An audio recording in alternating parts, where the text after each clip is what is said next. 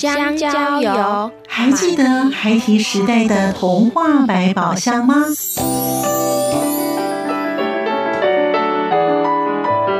我是桂文雅，世界是一本美丽的书。我是曹俊彦，从小就喜欢画画。我的人生，我是王淑芬。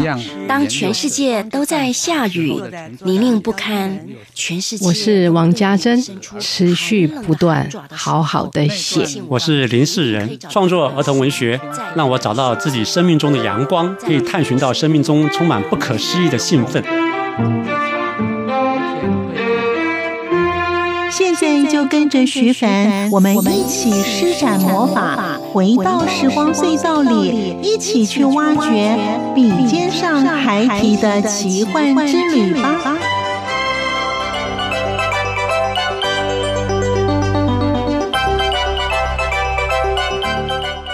收听《笔尖上还提的奇幻之旅》，我是徐凡。在今天节目当中，我们邀访到一位斜杠的儿童文学作家邱静桥老师。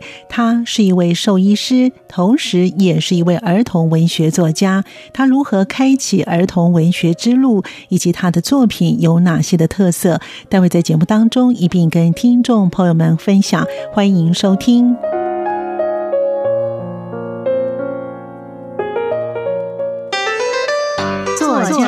私房话，我是邱静桥。儿童文学对我来讲就是一个日常，也是一个希望。那我写日常，埋下希望，希望我们下一代可以更美好。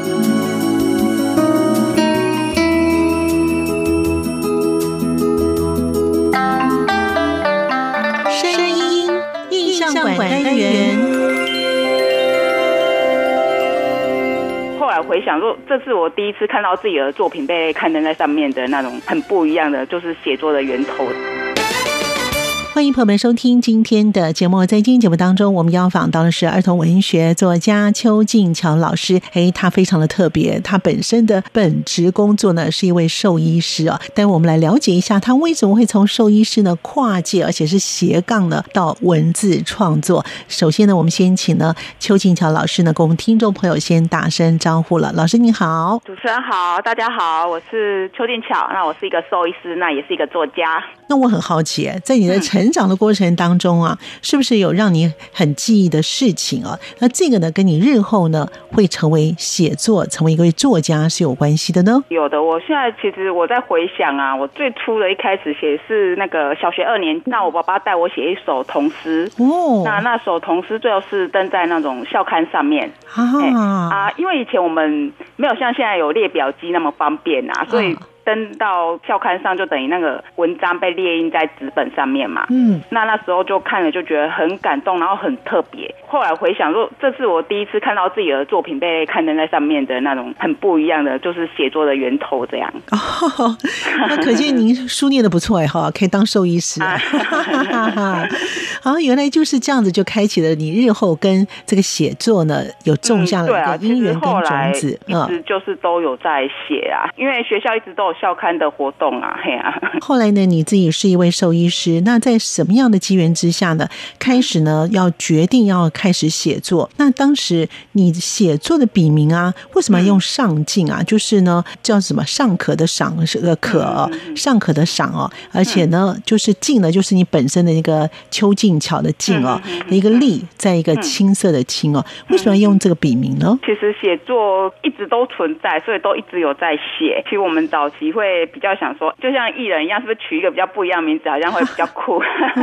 那我的名字我比较喜欢“静”这个字，所以我就单独把它取出来，就比较像业余的。嗯，但是后来反而用了本名，然后去参加一些文学奖的比赛，渐渐有说有机会说，哎，去得个奖，然后再去认识更多的人。那所以我后来几乎都是用就本名，比较少再用笔名。但是我后来我笔名也蛮妙的，我嗯，如果有发现的话，我都会把它弄在。在我作品里面兽医师的名字里面。对。啊，所以后来老师的写作方式都还是以你本名邱静巧去写作了。对对对，后来就整个发表都是用邱静巧了。哇，其实您自己本身呢，哈，对这个讲座呢，你也得了不少，像是你也获得了联合报文学的极短篇的优胜，还有福报文学奖的小说组的佳作，以及呢这个九歌现代少儿文学奖的评审奖等等啊。老师的著作呢也不少，有小兽医大志愿关于我这个少年超烦恼的事啊，哎，我这为什么书名要那么长？所以呢，这本书的灵感是什么呢？老师，这本书的灵感，其实那一阵子，其实我觉得小朋友他们到成长一个阶，他们小时候你问他们想要当什么，他们都会很明确的跟你讲说，我想做什么，想做什么。可是他们到了国中之后，我觉得他们会开始有一种迷迷惘，呃，迷惘了，他不知道自己要做什么。对，然后像我就有遇到我朋友的。呃，小朋友他就不知道自己要做什么，他甚至觉得别人都有志愿，他没有。嗯，那那时候我就想，那会不会很多小朋友是这样的情况？那是不是可以？因为其实如果国语老师不是也会常出这样的题目吗？对，我的志愿。对啊，这样小朋友遇到了，他要怎么去写这个题目，去找寻他的志愿？对对，对啊，所以我就那时候就会想说，嗯，只用这样的一个来做开头。那因为其实各行各业都很不错。那因为我是兽医本业，对。所以我想说，那我就用兽医来写这个东西，会不会是让人家能够哎更理解说，哎对啊，其实就好像也不用说很刻意要去寻找，但是你会看到那一条路慢慢浮现出来。所以当时您自己本身也有这种烦恼吗？还是你从小的时候就想要当兽医呢？哎、嗯，我小时候对兽医这个职业，它没有那么明确的有这个职业。嗯，那我是因为很喜欢狗狗跟猫咪哦，对啊，所以其实我后来填三类组，那填志愿的时候，只要跟动物有关的，我全部都填这样。哦，原来是这样子。对，所以呢，在这本书当中呢，你也希望呢，在青少年的孩子呢，跟你呢当时一样呢，对于一件事情有兴趣的话，就专注这条这条路上。对对对。而且大学的科系其实还蛮多的哦，你可以找一个相关的科系，到时候呢，再用研究所的方式，或是你从事相关的工作，也都是另外一种方法。对对。哦，所以原来是要帮助一些少年的孩子们的一些的烦恼的事情哦。那其实呢，台湾的第一本公民素养的书呢，也是呢校园选举文化的少年小说，哎，就是老师的这一本呢《小选举大作战》。关于那场自治市小市长的选举，为什么老师想透过这样的故事？那是不是要让孩子们能够提前去思考一些民主选举这件事情？或者是呢，老师自己本身有什么样的想法吗？或者是在你自己呢？因为有些作家有约啊，你去学校呃跟孩子们分享，或者是从自己的孩子去了解，所以你才会想这样的一个主题呢？因为我觉得。近年来啊，就选举前后，就是它有弥弥漫着一种很奇怪的气氛。选举前后，就是有时候就整个家庭失和。那所谓选举期间呢、啊，就变成我们是针对人、针对党，而不是针对事情。到最后也结果不见得好，甚至后来好像还有那种父母孩子反目成仇的。哈，真的哦。对，有那个 complain 版就很多，那我听了就觉得，哎，如果今天发生在我身上，那我是小孩子这样的话，我会觉得，哎，蛮心痛的。一个从小养到大孩子，那因为选举没有办法沟通之后，我们闹成这样的关系。那那时候我就想，就一个人从小到大最早接触选举是什么时候？那刚好我的母校和顺国小，在我们那个年龄，刚好已经有选举这样一个，就是自治市小市长选举的这样的活动。很巧的是，我在回去拜访母校。时候，他们这个活动还是存在，啊、那我就觉得，哎、欸，真的很不容易。所以我想，这是一个可以写的东西，嗯，对，让小孩子说，哎、欸，后来跟以前的同学聊啊，其实有时候他们已经有的是忘记了，那有的是说以前投票怎么投啊，就投给最帅的那一个，去，然后忘记说，哎、欸，到底我们真的是要做什么？那所以我觉得可以写这样的一个故事。那后来也跟里面的小朋友合作嘛，他们去读，然后写心得，嗯、那发现，哎、欸，结果都。不错。其实现在小孩子多了好多思考，而且他们会更从从活动里面去学习啊，去成长，会有不一样的东西出来。所以老师呢，自己到学校去分享的时候，你记不记得你在哪一场的跟分享会当中，孩子们有什么样的反应？跟现在的选举，因为刚才老师有提到说，孩子们其实还蛮有思考自己的想法哦。谈一下，就是你到某一些学校去的时候，分享这本书的时候，跟孩子们分享选举这个制度的时候，孩子们有没有让你印象比较深刻的事情呢？本书因为上个月才刚发行，所以这本书还没有入校园。啊，主要的回馈单就是从小朋友的那个心得给，其实他们都说蛮贴切于那个他们的选举制度。那他们看了也会更容易思考说，选举是不是有些东西不可以做的行为，我们就尽量去，不是尽量就不要去做。那怎样才能让这个选举能够更和平，然后更棒的去持续下去？这样，我觉得老学生他们想的东西真的都比我们还还棒。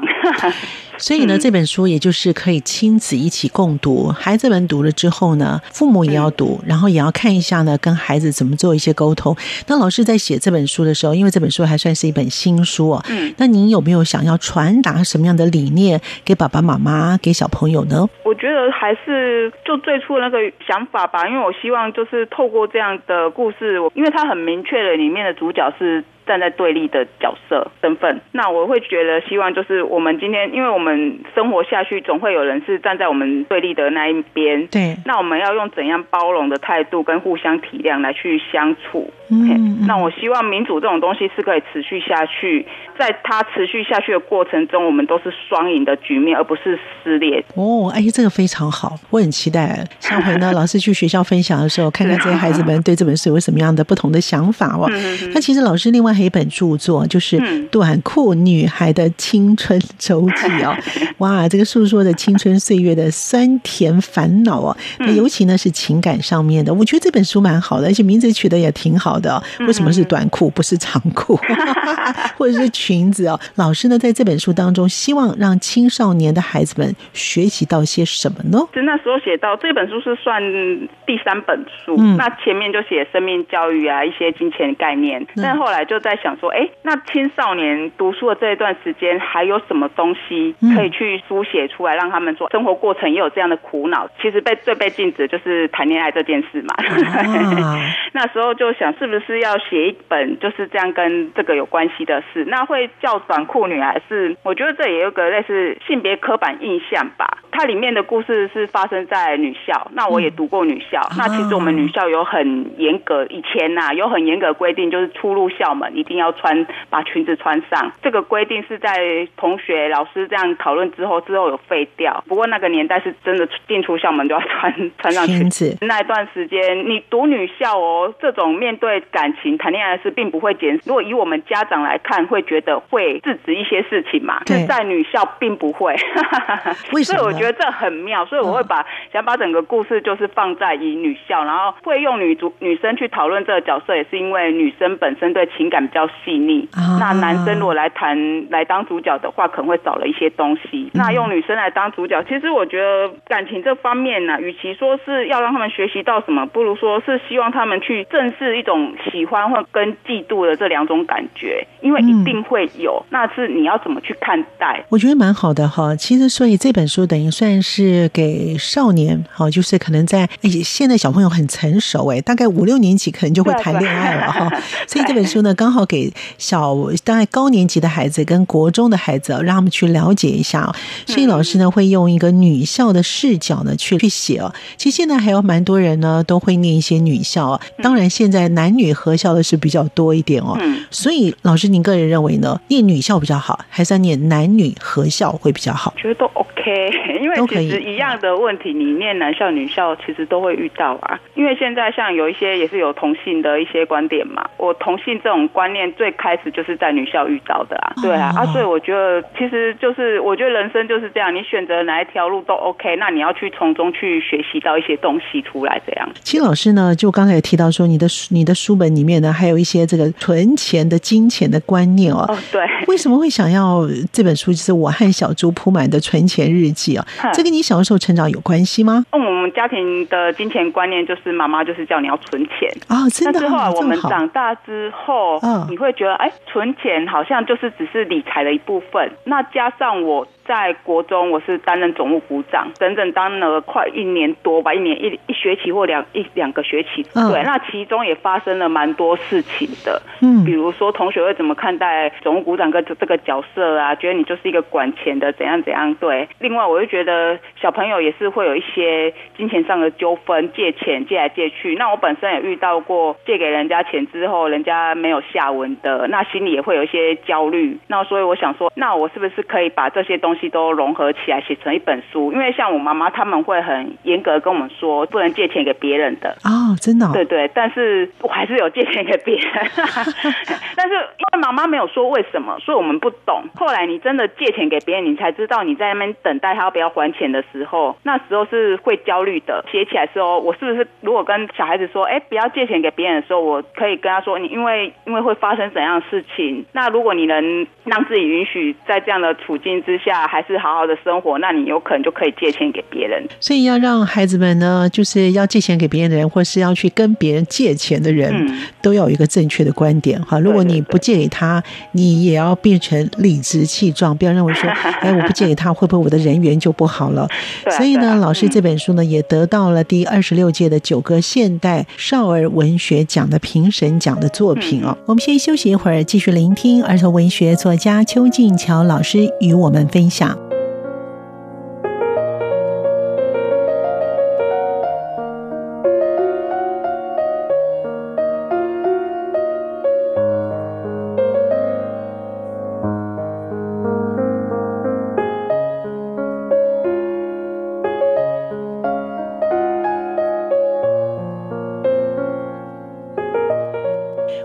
友们继续回到节目当中。儿童文学作家邱静桥老师，他的第一本书《阿布狗日记》就得到了九歌少儿文学奖的首奖。这本书是写着陪伴。至于老师其他的作品，像是《小猪扑满》以及《短裤女孩》等等，他说他的灵感是来自于生活，就是要活在每个当下，去观察、感受一下周遭的事物。我们继续聆听静桥老师与我们分享。会觉得，就是我们生活就是要活在每一个当下。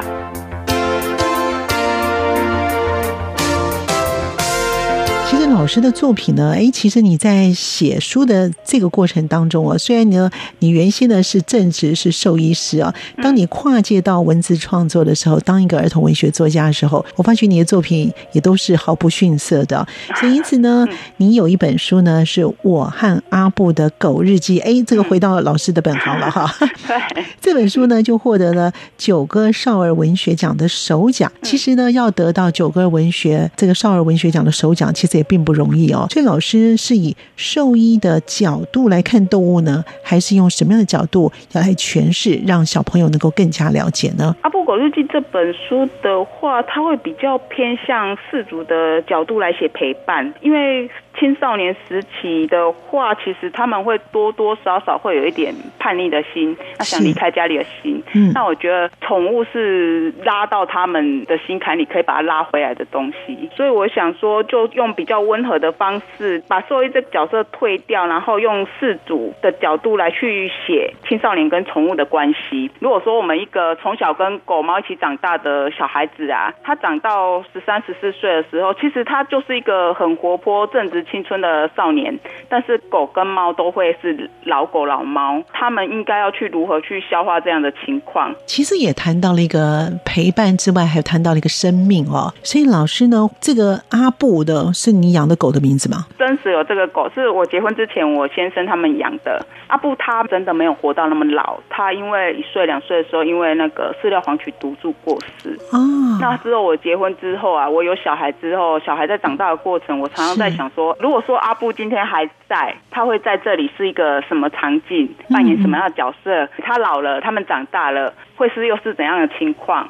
那我又觉得有点可惜，因为阿布不在。但是我想说，哎，那时候就想说，那会不会透过书写，阿布又可以这样一次一次的陪伴所有的小朋友、大朋友？所以这本书呢，一般的小朋友有什么样的反应嘛？如果家里面其实蛮多蛮狗狗、猫猫的哈，都会养，都会饲养。嗯，这本书是第一本书，然后进校园的次数蛮多次的。那其实小朋友的第一个问题都会问我说：“为什么阿布会死掉？”哦、对他们都蛮 care，甚至说有的小朋友因此就哭了。对对对，真的，真的还蛮对不起他们的。哇，真的是非常的童心、哦。但是其实我们可以由书上去学习这件事，我们真的面对的时候，我们可能就会比较没有那么纠结了。所以其实另外一个议题呢，就是我们要如何来去看待这个生命哦，生老病死，这是人没有办法逆的。但是呢，孩子们可能不太清楚啊。当借由一些动物来阐释一些生命的教育哦，我认为让他们可能会比较容易去理解哦。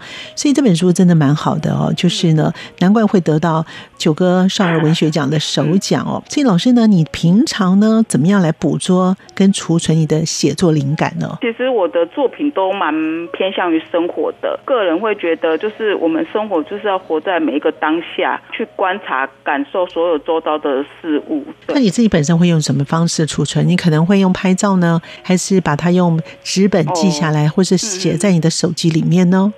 较常储存的，应该是算写部落格吧。嗯，就是如果说有特别的遇到特别的事，还是怎样，我会就是写上去。啊，拍照也是会，因为我会觉得灵感这种东西，它不会突然出现给你，一定要是慢慢的、不断的去累积所有东西，然后加上你在接收新的东西的时候，他们会突然接触到你，才会想说，那我今天可以再写些什么东西出来。所以老师的部落格，你都把它记录在你的部落格里面，对，还蛮从一开始就存在的。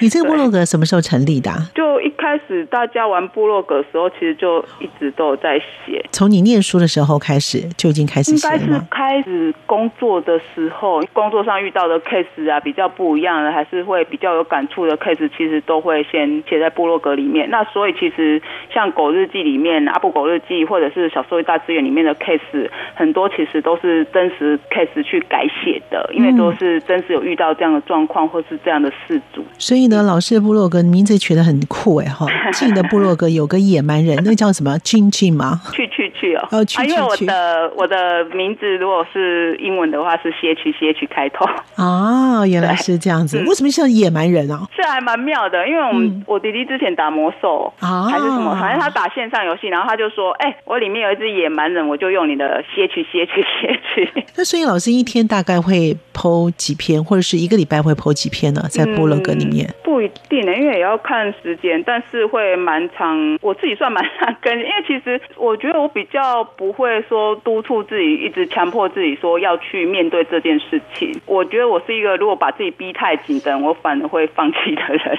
哦，对对，所以我会觉得，哎，是不是有东西要写，还是就是先写上去啊？不然如果说比较小的事情，就是有可能就先写脸书这样。所以老师，当你自己写部落格，你会把它集结起来变成你一本书吗？就看未来的规划吧。对啊，嗯、对啊，因为目前是应该没有这方面的时间，因为每年还是会出一一本青少年小说为主，因为还是有想写的要给小孩子的东西。谈到这个写作呢，所以看来呢，老师每一年都会有给自己一本写书的出书的计划哦。谈到这个写作啊，我们怎么样来培养自己的想象力，才能够有好的故事呢？主要还是要多读多看，然后多听，然后你接着你自己方面，你就是要多动脑多练习。很多时候没有去接触的话，你真的没有东西可以出来。那你要去关心小朋友想注意什么啊，什么议题啊，他们会引起他们的兴趣，都要有自己的想法吧。像我现在培养小孩子也是，他们必须要有自己的想法，他们不要听话，但是他们要有自己的想法，然后不要抄袭，因为。只要一抄袭，你就会养成习惯了。就是说抄袭别人的作品吗？对啊，对啊，这我觉得这蛮重要的哎。哦，那可是如果以引经据典，比如他这家这个作者，OK 啊，对啊。嗯好，那老师刚刚有提到说，你每一年都会给你一个出书的计划，你是在什么时候开始决定，然后每一年都要给你自己有个功课，就是要出一本书呢？因为九哥那还是算是一个机会吧，因为九哥每年都会征文，第一次是阿布狗日记是得到首奖，所以被禁赛三年。嗯、那之后就是哎，又可以复赛的时候又参加，所以就有小猪铺满跟短裤女孩。可是后来又就有其他出版社来合作，就大好文化过来合作，那就会这样，是不是每年其实可以利用一些零碎的时间来去找资料啊？那写出一本书，其实也还蛮多议题可以写的。大家都觉得一年一本蛮紧的。但是我觉得其实一年一本算蛮松的。如果真的有利用时间，是算还可以。真的谈到这利用时间呢，而且老师有讲说很多的议题哦，可见呢你在生活周遭的，你都会去搜集一些你要写的一些灵感。那您怎么样来安排你自己的写作的时间呢？老师真的是要养成习惯呢，因为其实最难的就是真的是把 Word 打开，因为有时候你一忙，你真的两三天都没有开 Word，嗯，那你自己也不知道，那时间过了真的过了，那你有时候你回头说，因为我已经两个礼拜没开 Word 了，那因为真的就是太忙了、嗯、啊。但是其实我觉得你必须要培养出每天有一段时间你可以坐下来写作，像现在老师他们教小朋友也是啊，他们说一个习惯的养成，只要几个礼拜持续做，你就会持续下去了。是真的，对啊，你别人没做，你就会觉得很怪的。哦，所以老师真的是，就就尽量啊，对啊，然后可以的话，就是可以每天开，然后写写几个字。你固定会让你自己在一天当中用什么样的时间坐下来，在电脑面前去开 Word 档开始写作呢？嗯，早期小孩还小的时候是半夜哦。因因为有时候你知道他们早上就是他们整个什么时候睡什么时候醒，其实不不固定。那晚上是最长睡的时间，所以早起真的就是晚上。对啊，可是现在他们变成说我变成要调整时间，因为他们白天都去上课了。那我变成说白天就是要排出时间来写作。所以老师在白天在他们放学之前，你就会安排一个时间。那你会安排多久呢？一个小时、两个小时来写作呢？大概一两个小时会有，除非那一天还有一些外务啊。像我现在，因为我觉得还是要贴近小。朋友，所以我就是去国小当图书馆志工这样。哦，对，哇，那你事业挺忙的哈，还要去兼职当兽医师，要写作，还要去当这个志工哦。嗯，所以所以安排的真的挺好的。那如果呢，也想写作的朋友的话呢，老师有没有给他们一些的建议呢？就是你要先去。定义你要的写作是要往哪一方面走？哎，嗯，因为像有的像，因为现在有很多像部落格啊、平台啊那些都可以，网络些有些平台都可以发表你的文章。如果说，嗯，像我一般，我早期的书写就是我一直都在写，又就是养成这样的习惯，有有在写，有部落格在发表。那其实我也是个对写作蛮佛系的人，所以后来出书真的是就算机会啊，我都说我可以跟你们讲怎么成为兽医师，要怎么读书，怎么考试。但是我没有办法跟你们说怎么出书，成为一个出书的作家，因为其实有些机会是真的没有办法说教了你就可以拿到，对、哦、啊，所以我就写关于写作，大家要去怎么定义像出书这一方面。不过现在也有一些自费出书啦，所以我觉得还是看你怎么去定义你自己想要写作的位置这样。所以也就是说呢，呃，写作呢有不同的系列，可是老师都有涉略到啊。我看你有想到金钱的关系啦，跟动物的啊，跟生命教育的啦，还有跟选举啊，所以老师的写作的范围是很广的。我觉得儿童文学其实它就是一个日常啊，蛮日常的东西啦。如果说小朋友的生活就是这么多东西，局限在写一个东西的话，我自己也会觉得，哎，是不是太局限了？所以呢，出书呢可能是要看机运，但是你可以用不同的平台去发表你自己的写作的方式，是这样吗？对啊，嗯，哇，好，今天呢，我们呢终于了解呢，从这个斜杠的，从兽医师呢跨界当儿童文学作家的邱静桥老师呢，告诉我们他的写作的生涯。哎，老师呢，我问您最后一个问题，今年已经快结束了嘛，哈，所以你明年有没有计划？因为每一年都要出一本书，你有计划想要出什么方向的书吗？其实我明年的书我已经交给出版社了，这么快啊？你不是才刚出了小选举大作战？需要插画家。哦，对对对，所以明年的书我已经交了。那你是哪一方向的呢？今年是选举，那明年呢？明年明年是毒品的哦。呃，因为其实跟一些学校老师、一些做老师的一些朋友聊，他们也是说，其实这一块我们不常见呐，但是其实社会上还是有。是的，是的，这个其实蛮好的一个主题哦。我们今天非常感谢的儿童文学作家邱静桥老师跟我们听众朋友分享，也祝福老师。我们下次见了，拜拜，拜拜。秋冬，梦想的心在跳动，我们拥有同样的阳光，穿越地球天空，让你听见不一样的阳光，向世界的爱转动。在今天节目当中，我们邀访到是儿童文学作家邱静桥老师，他也是一位兽医师。他说：“儿童文学就是日常，埋下希望可以更美好。”另外，他也鼓励想要写作的朋友要多读、多看、多听，要有自己的想法，不要抄袭。但是重要的是要厘清自己想要写作的方向。感谢静桥老师，也祝福他。同时感谢听众朋友们的收听，我们下次见。